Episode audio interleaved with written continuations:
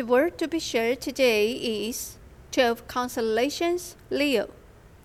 Hercules in Greek mythology, in order to make up for the mistake committed, it must pass the mission of twelve tasks. The first task is to destroy the lion of Nemea. The lion is extremely ferocious, cannibals, and eats beasts.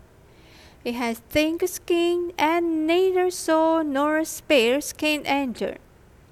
Hercules fought a fierce battle and finally, with his inherent extraordinary strength, pinched the lion's sword, let it suffocate to death, and completed the task.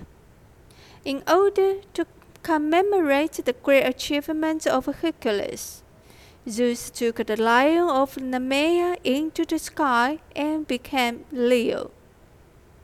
The word Leo of 1305 porcelain. The angel carried the little lion on his back and placed together. It's hearted, lively, and cheerful, and it looked like a lion dance in a temple fair.